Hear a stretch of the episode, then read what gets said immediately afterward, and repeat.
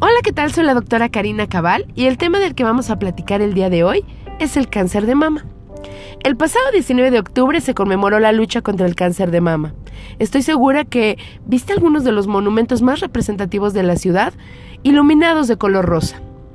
Es típico ver que las mujeres se ponen un lazo rosa en solidaridad y apoyo contra esta lucha. Pero ¿sabes?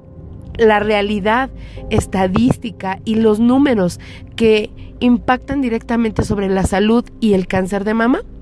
El cáncer de mama es la segunda causa de muerte por cáncer en este país. Cada dos horas muere una mexicana por cáncer de mama y el 60% de los casos llegan a atenderse de manera tardía.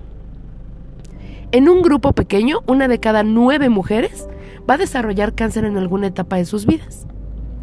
Todo esto ya suena cada día más impactante y es muy probable que dentro de algunos años el cáncer de mama sea una, o la primera por lo menos, causa de muerte para las mujeres mexicanas.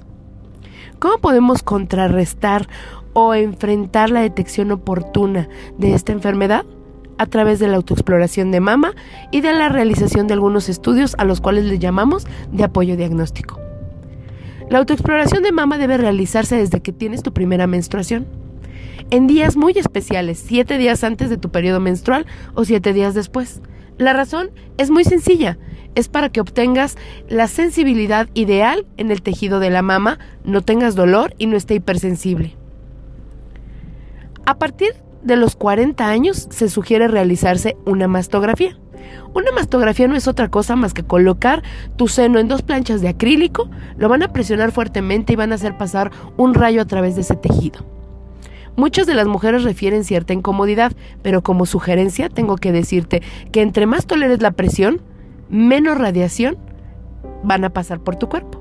Pero ¿qué pasa con todas aquellas mujeres menores de 40 años? ¿Qué es lo que les vamos a sugerir aparte de autoexplorarse? Bueno, pues les vamos a sugerir realizarse un ultrasonido Doppler color. Es una tecnología de vanguardia de alta definición. Es como tomar un video en tiempo real de cómo estás por dentro. Es una imagen que a través del sonido se puede obtener. Por lo tanto, uno, no es radiación. Dos, no es perjudicial para la salud. Tanto es así que en las embarazadas se puede realizar ultrasonidos todo el tiempo. Tres, la tecnología Doppler a lo que hace alusión es a poder determinar cuánta sangre hay alrededor de ciertas lesiones. Los tumores de mama son sumamente irrigados, es decir, están rodeados de sangre. Por esa razón, un ultrasonido Doppler color se vuelve una herramienta de apoyo diagnóstico vital para tener certeza en que las lesiones que se presentan en la mama puedan descartarse como tumores, quistes, fibromas o lipomas. El cáncer de mama, detectado a tiempo, puede ser curable.